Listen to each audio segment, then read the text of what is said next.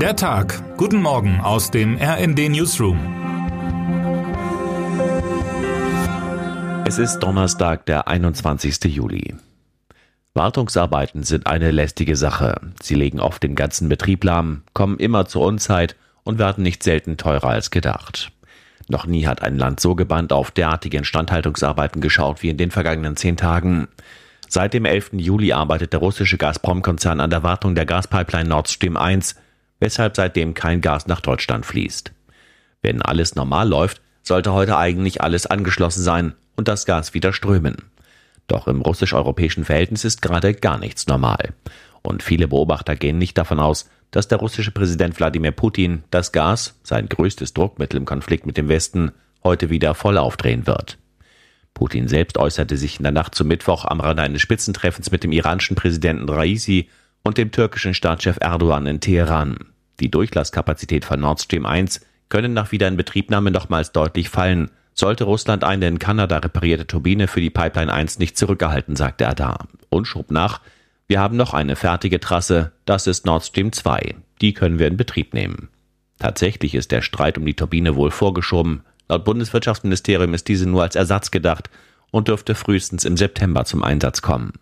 Nichtsdestotrotz hat die Bundesregierung sie trotz Sanktionen aus Kanada einfliegen lassen. Es ist unklar, wo sie sich gerade befindet. Viel entscheidender dürfte sein, dass Putin sichtbar Genugtuung verspürt, den Deutschen nun die neue und noch vor Inbetriebnahme gestoppte Nord Stream 2 als Alternative zu präsentieren, obwohl das Projekt als Reaktion auf den russischen Angriff auf die Ukraine unter Druck auch aus Washington noch vor Inbetriebnahme beerdigt wurde. Wenn also nicht alles täuscht, wird sich Putins Spiel mit den Gashebeln doch eine Weile hinziehen. Zwar hieß es am Mittwoch, es seien Gaslieferungen beim Empfangspunkt in Lubmin angekündigt, ab wann und wie viel heute tatsächlich fließen wird, ist allerdings unklar. Vieles spricht dafür, dass die Unklarheit noch anhalten wird. Bei Temperaturen bis 40 Grad wie in den vergangenen Tagen ist die Aussicht auf kalte Heizung ja noch eher eine Verlockung. Im Herbst und Winter, so wahrscheinlich Putins Kalkül, wird schon jede Ankündigung, das Gas weiter zu drosseln oder abzustellen, zum großen Zittern hierzulande führen. Zudem erhöht die ständige Unsicherheit die Preise, und beschert Putin hohe Einnahmen sowie den Bürgerinnen und Bürgern und Betrieben hierzulande hohe Energiekosten und hohe Inflation. Es wird also teurer. Und das gilt zunehmend nicht nur für Verbraucherinnen und Verbraucher, sondern auch für das Geld auf den Finanzmärkten. Nachdem die Europäische Zentralbank seit der Finanzkrise die Märkte mit billigem Geld geradezu geflutet und eine Inflationsgefahr in Kauf genommen hat, muss sie nun gegensteuern. Wenn sich heute der Rat der EZB trifft, wird erwartet, dass die EZB die Leitzinsen im Euroraum erstmals seit elf Jahren wieder anheben wird, um die Geldstabilität wieder zu stärken. Auch um den Preis, dass damit die eh schwächelnde Konjunktur gebremst wird und hochverschuldete Staatshaushalte, wie vor allem Italien, in ernsthafte Schwierigkeiten geraten könnten. Es wird also aller Voraussicht nach ein doppelt teurer Donnerstag. Es war ausgerechnet Mario Draghi, der 2012 als EZB-Chef die Finanzmärkte mit seiner berühmten Whatever it takes Rede in heikler Phase beruhigen konnte.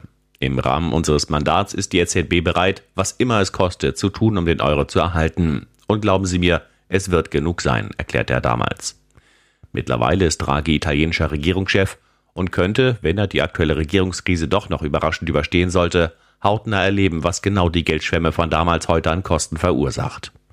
Fällt die Zinserhöhung deutlich aus, was sie wohl muss, um gegen die Inflation zu wirken, gefährdet das die italienische Konjunktur, die Finanzierung der horrenden Staatsschulden und letztlich auch den italienischen Bankensektor.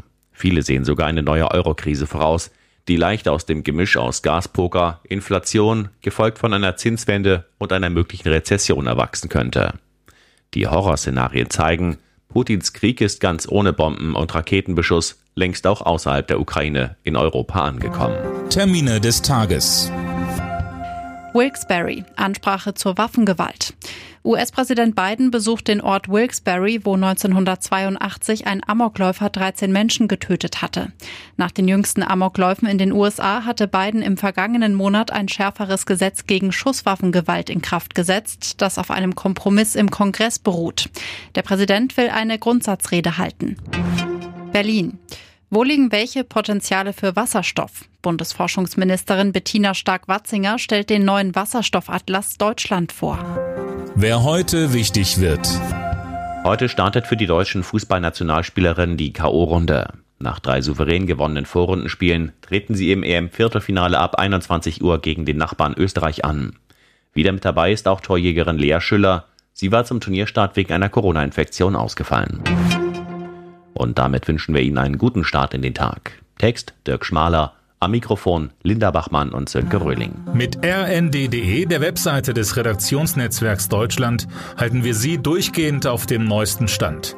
Alle Artikel aus diesem Newsletter finden Sie immer auf rnd.de slash der Tag.